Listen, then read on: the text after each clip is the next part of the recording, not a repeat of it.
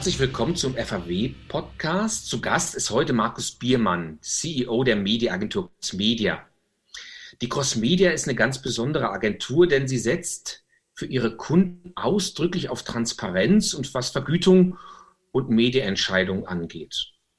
Ich kenne die Agentur seit einer ganzen Weile, war mal mein Kunde und im Düsseldorfer Headquarter habe ich durchweg immer nur nette Leute kennengelernt.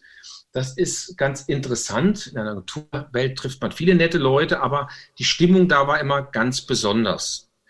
Vor nicht zu langer Zeit ist die Crossmedia zur Mediaagentur des Jahres gewählt worden. Markus ist sicherlich auch sein verdient. Herzlich willkommen. Ja, vielen Dank, Kai. Vielen Dank für die netten Worte und vielen Dank für die Einladung, in diesem Kreis äh, mit dir zu sprechen. Von vielen Agenturen hört man, dass die Budgets im ersten Quartal dieses Jahres eher tröpfeln als sprudeln. Und zwar so über alle Gattungen eigentlich hinweg. Ja. Wie hat denn das Medienjahr aus deiner Sicht begonnen? Sehr trubelig. Wir haben neue Kunden, neue Leute und ein bisschen ist es fast wie immer, nur gefühlt noch schneller und ein wenig gehandicapt, denn obwohl alle technischen Möglichkeiten und die Stimmung wirklich gut ist, ist die packende Zusammenarbeit und das barrierefreie, schnelle Agieren und der soziale Kontakt, der das Leben und Arbeiten bereichert, eben ein Stück weit außer Kraft gesetzt. Insofern ist es alles schon ein wenig unter besonderer Stimmung. Die Media äh, werden nachziehen. Ich kann es gar nicht selber bestätigen, weil wir, wie gesagt, auch den einen oder anderen neuen Kunden haben und eben auch nicht so abhängig sind von den Spendings als solches, sondern davon, wie wir die Kunden auf den Weg bringen. Die Stimmung ist, glaube ich, insgesamt ambivalent. Tatsächlich sind alle anpackend und räumen auf und heben den Stein hoch und sind fokussiert für ihre Kunden und ihr Team. Aber man sieht eben, dass so die belohnenden Faktoren einfach nicht mehr da sind. Also kein Kaffee mit Freunden in der Agentur, kein Feierabendbier, kein Tischtennisturnier, kein übliches Boardmeeting.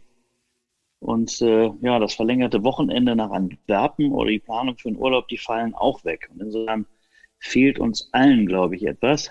Ich würde aber sagen, dass wir zwar vor einem weiteren ungewöhnlichen Jahr liegen, aber ich halte es durchaus mit McKinsey, die gesagt haben, dass wir schon vor auch einem Boomjahr stehen werden die Impfungen erstmal erfolgt sind, wird es ein normales, äh, ein stark wachsendes Jahr auch geben. Spannend. Das heißt, im Prinzip würdest du ja sagen, wenn das Frühlingserwachen erstmal kommt, dann kriegen wir doch ein gutes Werbejahr.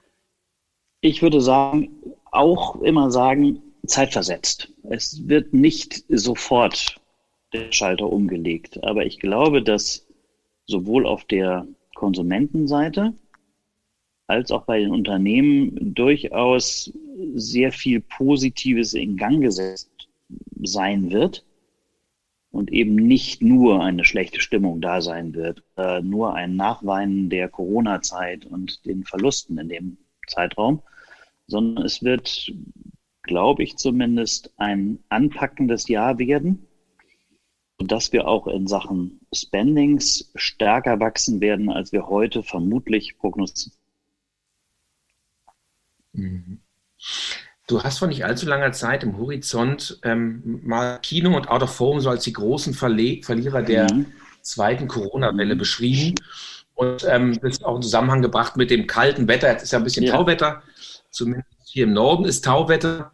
Ähm, glaubst du, dass diese Gattungen, die ja ganz stark vom Thema Mobilität abhängen, von so einem Aufschwung in gleichem Maße profitieren können? Das glaube ich für Plakat schon. Äh, und falls ich in der Prognose falsch lag, äh, ist das nicht weiter schlimm, wenn denn äh, ihr mit Zahlen leben könnt. Ich glaube schon, dass ähm, wir Gattungen und Bereiche haben werden, die weiterhin sehr leiden werden. Also heute kulturstiftenden Anspruch äh, versehenes äh, Kino zu betreiben, ist äh, garantiert sehr innervierend und ähm, da wird es, wird es sehr haarig, weil zu der Zeit, wo es dann vielleicht stimmungsmäßig auch auffällt, äh, wird jeder eher nach draußen gehen wollen und nicht unbedingt ins Kino. Aber auch da äh, irre ich mich gerne und hoffe das Beste. Ich glaube schon, dass wir in den insgesamten ähm, Hinwendungen und Aufwendungen für die Mediagattung auch bei Plakat äh, ein mehr sehen werden, als wir heute glauben. Hm. Im Prinzip war die Tendenz die letzten Jahre auch ganz gut, unter anderem, weil viele Werbung treibenden Agenturen so Out of Home als das letzte verbliebene Massenmedium, wie der Rüger Jung so schön gesagt hat, begreifen. Welche Rolle kann denn diese Gattung in so einem New Normal künftig spielen aus deiner Sicht? Also in der Zeit nach Corona, wenn die Mobilität wieder in Anführungszeichen hin zu, zu einer dann vielleicht veränderten, aber doch neuen Normal geht. Was glaubst du, muss Außenwerbung Ich glaube, tun? dass es weiterhin natürlich darauf ankommt, gute Angebote zu offerieren. Möglichst kurzen Vorlaufzeiten. Das sind, glaube ich, keine neuen Forderungen. Ich würde sagen, dass wir eine Chance sehen können über die Thematik Homeoffice und nicht mehr den Zug in die City, in die Innenstädte, wie wir es bislang kannten, dass vielleicht eine neue Planungsrealität mit Althergebrachten brechen kann, dass wir also durchaus in den ländlicheren Räumen oder in den äh, kleineren Städten durchaus ähm, Plakat als wichtiges Medium äh, wiedersehen werden, besser gewichten werden. Ich wünsche mir aber auch mehr reichweitenstarke und äh, bildmächtige Kampagnen, so wie du sie genannt hast, im öffentlichen Raum. Aber dazu werden wir, glaube ich, noch ein bisschen warten müssen. Einmal denke ich, dass Unternehmen der Mut fehlt, ihre Kleinteiligkeit zu überwinden. Und wir als Mediaagenturen müssen beweisen, dass dieses große Bildmalen auch wirtschaftlich Sinn macht. Das ist ein großes Thema. Dafür gibt es auch keine einfache Antwort. Es ist nur so, dass ähm, wir natürlich in der im Versuch, alle Zahlen so miteinander zu verknüpfen und aufzuzeigen, wie der letzte Schritt zum Sales vonstatten geht, sehr oft in eine ähm, Übung geraten, die eben im Kleinteiligen optimiert, was richtig ist und keiner soll mich falsch verstehen, das gehört zu unserem Job. Aber dennoch bin ich weiter davon überzeugt, dass ein Aufladen einer Marke eben nicht alleine im Sales Funnel passiert, sondern im ähm, tatsächlichen Aufbau von Marken, Markenwerten und einer gewissen Awareness. Damit rede ich nicht äh, denen das Wort, die sagen, ich will keine Werbewirkung, sondern ganz im Gegenteil. Wir müssen unter Beweis stellen, dass die Investition in eine Marke Sinn macht und wirtschaftlich Sinn macht und mir hilft, mich vom Wettbewerber zu unterscheiden und dass daraufhin der letzte Klick eher für mein Produkt, für meine Dienstleistung schlägt als für eine andere. Und da sind wir weiter dran und das wird auch nicht einfach, aber ich glaube, es wird ein, ein Thema sein, was auch in 2021 weiter angeschoben wird und auch nachwirkt für die Folgezeit.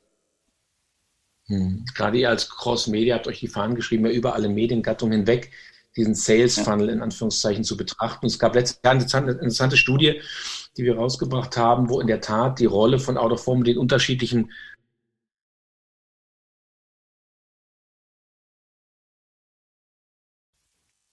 was ich ganz spannend fand. Und Sie haben mit Cross Media Pro im Dezember eure B2B-Unit neu ja, ausgestellt. Mhm.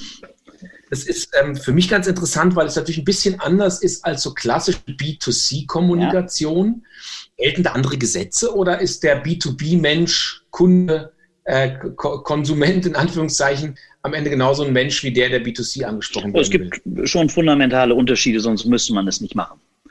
Ähm, ich glaube, an der Stelle schlägt einmal äh, eines unserer Mantren zu, dass wir gesagt haben, wir brauchen immer einen Bauherrn, dem eine Sache am Herzen liegt, ein Bauprojekt. Und so verstehen wir das Thema Cross Media Pro. Wir haben dort lange Zeit für ganz viele Messen, für ganz viele B2B-Kunden den Job gemacht, der da ist. Und den haben wir gut gemacht und haben immer wieder neue Kunden gewonnen. Und äh, wir haben es dezentral betraut, betreut. Und äh, dann äh, kam mit Georg äh, Thiemann, der Bauherr, der gesagt hat, Mensch, B2B ist doch spannend. Es ist doch, es gibt doch viel mehr Gestaltungsmöglichkeiten als oft im Bereich B2C. Ich bin nicht so gefangen in der Trennung von, das ist äh, Marketing, das ist PR, das ist Unternehmenskommunikation, das ist äh, TV-Kampagne und so weiter, sondern ich bin sehr oft in der Situation, viel ganzheitlicher über die Kommunikation zu sprechen, über interne Kommunikation, über CRM, über Messen, über all die Geschichten. Und das macht einen Reiz aus. Und mit diesem Bauherrn äh, Georg haben wir es dann geschafft, aus, ich würde mal sagen, dem hässlichen Entlein, dann den stolzen Schwan zu machen, der tatsächlich es geschafft hat, Dinge miteinander zu verknüpfen und ein spannendes Beratungsprojekt und Umsetzungsprojektteam in die Welt zu setzen, was erstens Spaß hat an der Arbeit und zweitens jetzt auch den Stolz bekommt, den es braucht. Und ähm, das läuft hervorragend. Ich glaube nicht, dass die Entscheider, die Menschen grundsätzlich eine B2B-Entscheidungsphilosophie einzig haben und auf der anderen Seite privat ganz andere Menschen sind. Das glaube ich nicht. Trotzdem ist Angang im B2B-Bereich deutlich ein anderer und wie gesagt durchaus spannend in seinen Kanälen und Möglichkeiten, sein Unternehmen zu profilieren und zu positionieren. Hm. So Medium, was irgendwie, weil es auch keiner richtig beurteilen kann, glaube ich, so in einem B2B-Bereich viel genutzt wird und tatsächlich keine Ahnung, ob es als B2B-Medium geplant war, ist Clubhouse. Clubhouse ist ja, für die, die es nicht kennen, so der letzte heiße Scheiß, würde man sagen, in der ja. Medienbranche. So eine Audio-Quatschbude von kreativen Agenturen und Politik. Würdest du Kunden empfehlen, jetzt auf diese Plattform zu gehen? Immer wieder eine Einzelfallprüfung. Ich würde erstmal sagen, nein, das würde ich jetzt nicht. Was ich aber empfehlen würde, eine Arbeitsumgebung für die Leute in dem Unternehmen zu geben oder zu erstellen, die den Menschen, die sich um Kommunikation kümmern, den Freiraum und den Ansporn zu geben, dieses Neue zu entdecken und darin zu entdecken, was es kann, was es nicht kann um dafür fürs Unternehmen und für sich selber zu entwickeln, was man damit wohl tun könnte. Und vielleicht ist Clubhouse hinterher tatsächlich etwas, was eher in den B2B-Bereich gehen könnte und genutzt werden könnte. Aber genauso ist es eben möglich, dass damit andere Dinge geschehen. Aber ich weiß es noch nicht. Und ich glaube, das weiß heute im Moment noch keiner so richtig. Ich finde nur wichtig, reinhorchen, ausprobieren, ähm, die Stimmung durchaus aufsaugen, um daraus äh, ja mit Fantasie ähm, etwas für sich oder sein Unternehmen zu schaffen, was wirklich als spannend dastehen kann. Ich glaube, dass mhm, also durch ja Entschuldigung. Mhm. Nee, also durchaus mal zu sagen, First Mover ist was wert ähm, und Safety First ist immer das Wichtigste bei so einem Absolut. Medien. Also natürlich, äh, Ramelow ist so ein, ein wirklich seltsames Beispiel, muss ich ehrlicherweise sagen. Ähm, aber ähm, ansonsten äh, kann man es ausprobieren. Und äh, so wie ich die Statuten gelesen habe, ähm, ist es eben durchaus ein Medium, was eben nicht auf ähm, ja, Differenz schaffen oder Shitstorms oder ähnliches aus ist, sondern wirklich den Freiraum gibt, über Dinge losgelöst von seiner äh, Funktion, die man ansonsten hat, mal ein wenig zu plaudern. Das kann ganz nett sein. Ich muss es mögen, ich muss der Kommunikationstyp sein, dass ich das möchte. Aber ich kann es erstmal ausprobieren und es muss überhaupt keine schädlichen Folgen haben. Und das würde ich in einem Unternehmen, ähm, was oder mit Kommunikation äh, tätig ist, natürlich empfehlen, dass die Leute die Chance haben, das auszuprobieren und äh, Erfahrungen zu sammeln. Wir sind ja schon beim Thema Audio. Und das machen wir gerade ja auch. Wir reden ja über Audio miteinander, über einen Podcast. Ist auch so einer der Highflyer ja, der letzten Jahre ja. eigentlich. Interessanterweise ist es für dich auch jetzt mit Alexa und mit Clubhouse und mit Podcasts und ich weiß nicht was, so kommen, ist Audio eine der ganz großen Trends oder ist es ein Hype aus deiner Sicht, der irgendwann wieder weggeht? Ein Mittelding. Ich glaube, es ist natürlich ein Hype, um, oder es muss ein Hype sein, um sich dorthin zu entwickeln. Es erfährt eine normale oder eine neue, neue Normalität. Und das finde ich sehr schön. Natürlich hat die Podcast-Welt uns insgesamt verändert, aber sie hat uns erstmal bereichert. Es ist eine äh, schöne Geschichte, sich ähm, über Podcasts zu unterhalten und unterschiedliche äh, Themen zu entdecken. Und das ist für mich etwas, was als Positives in dieser äh, ja, Internetgesellschaft möglich ist, dass sich sowas entwickelt, was eine technische Plattform hat, aber im Prinzip darauf eingeht, dass Leute durchaus gerne Geschichten hören oder zuhören und etwas lernen und über den Tellerrand blicken können. Von daher glaube ich, ist dieses äh, Audio ein wichtiger Punkt. Es wird ein bisschen konterkariert jetzt, glaube ich, gerade davon, dass äh, für viele Millionen der Arbeitsweg wegfällt, äh, was sicherlich eine bevorzugte äh, Sendezeit für Podcasts war. Aber äh, auch das wird eine gewisse Normalität erreichen. Ich bin dankbar, dass es das gibt und auch so sehe ich äh, Clubhouse, dass es ein Thema ist, was man aufnehmen kann, was eben äh, die Möglichkeit gibt, in seiner Unterhaltung, in seinem Wissensdurst einen weiteren neuen Kanal zu bekommen. Und das ist erstmal sehr positiv.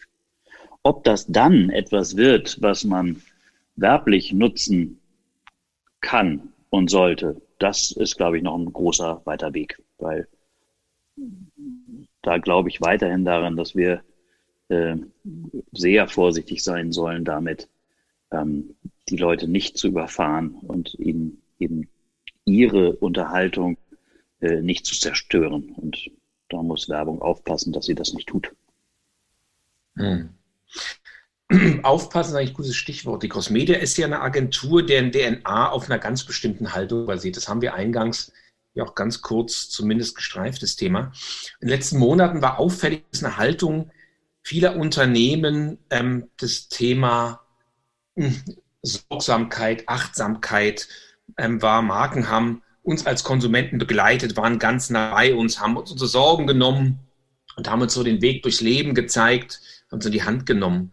Macht das Sinn? Wollen Konsumenten konsumieren oder wollen sie Lebensdeutungen von Marken bekommen oder wollen sie einfach nur ein paar Schuhe, Jeans oder ich weiß nicht was kaufen? Ich glaube auch da, es ist nicht ganz einfach, das so zu beantworten. Es gibt sicherlich ähm, den einen Fall, der das Konsumverhalten äh, darstellt, wo man sagt, Mensch, lass mich in Ruhe mit übergeordneten Themen, mit Purpose, mit all diesen diesen Geschichten, ich will einfach nur die besten Turnschuhe oder das beste T-Shirt. Das ist total nachvollziehbar und rational richtig.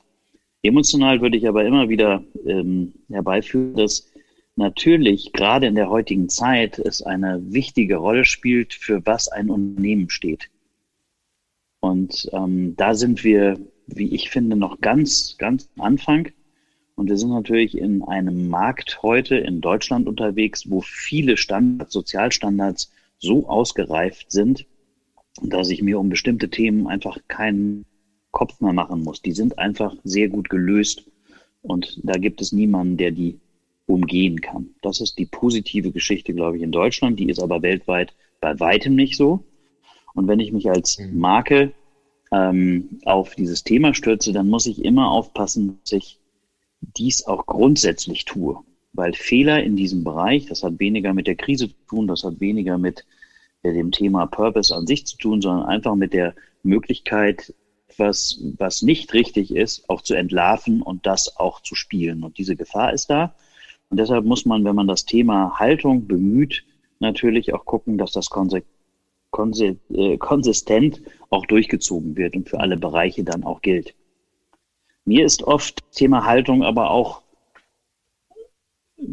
zu früh ins Spiel gebracht. Bei ganz vielen Fragen, auch innerhalb der Agentur, geht es darum, um Abwägen, wie bestimmte Dinge sich verhalten, ob man alles weiß und was man weiß und wie man das in Einklang bringt und zusammenbringt und was die Essenz daraus ist. Und erst dann kommt ja die Haltung zum Tragen. Und da glaube ich, ist ein weiterer Punkt äh, bei dem Thema Haltung und Purpose. Ich muss dafür sorgen, dass ich Dinge, die ich sage und verspreche und tue, dass die dann tatsächlich auch gemacht werden. Das gilt für die interne Kommunikation, das gilt aber auch für die Kommunikation nach außen.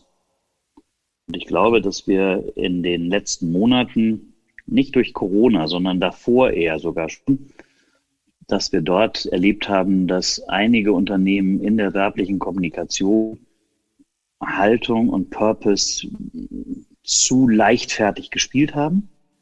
Da würde ich aber auch der Krise einen Katalysatoreffekt zuschreiben, dass die Menschen sehr wohl unterscheiden können zwischen einer aufgesetzten Purpose-Orientierung und dem, ähm, was äh, wirklich inhaltlich gut begründet ist. Und da hat ähm, sicherlich die Krise nochmal in der Frage, was ist eigentlich der Wert einer Gesellschaft, was ist äh, für mich der richtige Wert, nochmal durchaus Gedankenprozesse in Gang gesetzt, die wir vorher so nicht hatten.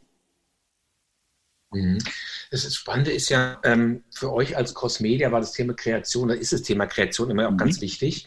Und wenn man jetzt mal in Zusammenhang sieht mit dieser Frage der Haltung, muss aus deiner Sicht Kreation und Media-Auswahl in Krisenzeiten anders aussehen, als es normalerweise wäre? Habt ihr vielleicht anders ähm, beraten, anders geschaltet, als ihr es getan hättet vor der Krise, unabhängig jetzt von der Frage, die Zielgruppe unterwegs ist? Muss man irgendwie auch in der Media, im Mediaschaffen achtsam umgehen mit den Werbekunden und mit den Konsumenten? Ich glaube, wir stehen seit Anbeginn dafür, dass Kreation und Medien sehr eng miteinander verwoben sein muss, abgestimmt sein muss, dass Media in der Lage sein muss, der Kreation eine Bühne zu bauen. Und dieses äh, Credo, das haben wir über Jahrzehnte und das halten wir weiter hoch. Die Sensibilität hat sich natürlich verändert. Also genau das, was wir in der vorherigen Frage hatten, ist die Frage für die Unternehmen, wie weit wollen sie sich in einer Haltungsdebatte, in dem, was sie versprechen, wirklich aus dem Off melden und auf die Bühne treten. Und das ist für viele Unternehmen weiterhin natürlich eine Herausforderung. Und ich glaube, dass wir das auch in verschiedenen Kreativprozessen weiter erleben werden, dass man gerne vielleicht mehr sagen wollen würde, es sich aber vielleicht nicht ganz so traut und es eben nicht ganz so abgesichert ist, wie es scheint. Da gibt es die großen Unternehmen, die da sicherlich äh, schon weit vorne sind, aber es gibt eben viele durchaus auch große Unternehmen, die da aber noch am Anfang stehen. Ich glaube, dass wir mit dem, wie wir mit Kreation und Media umzugehen haben, schon vor der Krise begonnen haben, eben dadurch, dass man so schnell über Feedback bekommt, sehr vorsichtig umzugehen, sehr darauf bedacht sind, äh, politisch korrekt zu sein, viele Dinge ins Kalkül zieht, die man vorher mit einem Achselzucken vielleicht äh, weggesteckt hätte. Und diesen Trend, den, den sehen wir und der ist aber im Leben um oder ums Arbeiten um die Kampagne äh, längst äh, Tagesthema. Und ähm, mhm. trotzdem passieren immer mal wieder äh, Punkte, die nicht gut laufen. Und natürlich fragt man sich, was ist mit der Spontanität und äh, der Differenzierung im äh, Kreationsbereich. Nur trotzdem darf die ja nicht zulasten einer äh, politisch richtigen ähm, Argumentation sein oder auf den Zeitgeist äh, passen, der natürlich herrscht. Von daher, ja, es wird äh, weiter wichtig sein. Es ist alles sensibler geworden, aber damit auch, glaube ich, besser ähm, für alle und äh, besser auch in der Kommunikation. Mhm. Der FAW hat in seiner Trendanalyse gerade ermittelt, dass die Konsumenten, wenn man sie fragt, mhm. ähm, wieder zurück zum normalen Leben wollen, also zurück zur Mobilität. Ja und in die Innenstädte einkaufen, nicht nur übers Internet einkaufen, sondern unterwegs sein sollen. Ähm, es kommt sowas wie die Wertschätzung des öffentlichen Raums zurück, beziehungsweise. Gerade wieder, dass man merkt, Mensch, da hat uns offensichtlich als Konsumenten wahnsinnig was gefehlt. Was wird aus deiner Sicht so werblich nach der Krise oder nach Corona bleiben und was glaubst du, kommt so generell wieder hm. zurück? Also ich glaube, dass äh, wir natürlich ähm, zwei unterschiedliche Effekte in der Sozialforschung nachweisen äh, können, die wir auch trennen müssen. Also die eine Veränderung wird die sein, dass ähm, wir nachhallende Effekte durch Corona merken. wie stark die sein werden, wie nachhaltig, muss man dann sehen und muss man erforschen. Und dann gibt es natürlich äh, Punkte, die aus einer Mangelbefriedigung oder Kompensation entstehen. Es wird beides geben. Ähm, wie sie dann aussehen, das äh, weiß ich heute noch nicht zu sagen. Aber es wird auf jeden Fall natürlich so sein und die Corona-Krise, meine ich, hat äh, ja mit der Flexibilisierung der Arbeit, mit Homeoffice, Mobile Office ähm, schon einen, einen wahnsinnigen Turbo auf äh, das gelegt äh, und ist vielleicht vergleichbar mit der Automobilisierung der 50er, 60er Jahren des letzten Jahrhunderts. Also ähm, die Flexibilisierung, die wir heute haben, die hätten wir uns vor drei Jahren, vier Jahren, glaube ich, niemals vorstellen können. Und trotzdem, um bei dem Vergleich zu bleiben, würde ich sagen, äh, natürlich hat es damals Autostädte gegeben und Verkehrsräume gegeben wie Hochstraßen und Parkhäuser, die natürlich einen bleibenden Eindruck äh, hatten. Aber es gab dennoch im Weiteren auch autofreie Innenstädte, Bürgersteige und so weiter. Und das ist so ein bisschen der Punkt. Das soll heißen, wir werden bleibende Einflüsse sehen, die ohne Corona erst äh, in einer Dekade vielleicht äh, durchgeträufelt werden und jetzt sind sie da. Und da glaube ich auch, dass dieser öffentliche Raum eine Renaissance erleben wird. Wir wollen ins Leben, wir wollen äh, zum Markt, wir wollen uns äh, nicht nur vor der Glotze wiederfinden, um irgendwas zu bestellen und dann geliefert äh, zu bekommen. Und auch da wird es einen Run geben in der ersten Zeit, der vielleicht eher das Mangelbedürfnis nach Austausch, nach Leben ähm, dann kompensiert. Und auf der anderen Seite wird es aber auch eben genau diese Renaissance geben, äh, dass Innenstädte sich neu erfinden, dass dort äh, neuen Anzugs- äh, oder ein, ein Highlight sein wird, wo man sich treffen will, wo man hingehen will. Und der wird lange Zeit gestaltet werden. Das wird nicht von heute auf morgen sein. Aber er wird dafür sorgen, dass ähm, diese Innenstädte mehr an ja, Anziehungskraft gewinnen, als man heute ihnen äh, zusprechen würde. Das jedenfalls glaube ich ganz bestimmt. Ich weiß nicht, wie wir da mit dem Plakat dann hinterherkommen, weil ich glaube nicht, dass diese, dieser öffentliche Raum äh, als Marktplatz und ähnliches davon äh, ähm, profitieren wird, dass wir äh, viel im Plakat dort sehen. Aber vielleicht gibt es andere äh, Möglichkeiten, äh, dort die Konsumenten äh, zu erreichen. In jedem Fall wird es aber schon meines Erachtens einen neuen ähm, Run und eine neue äh, Aufwertung dieser Gebiete geben. Bin ich ziemlich sicher. Finde ich ein sehr schönes Schlussstatement. Vielen Dank, Markus. Markus Biermann, CEO der Mediaagentur Cross Media im FAW Podcast. Herzlichen Dank. Vielen Dank und ja, ein gutes weiteres Gelingen.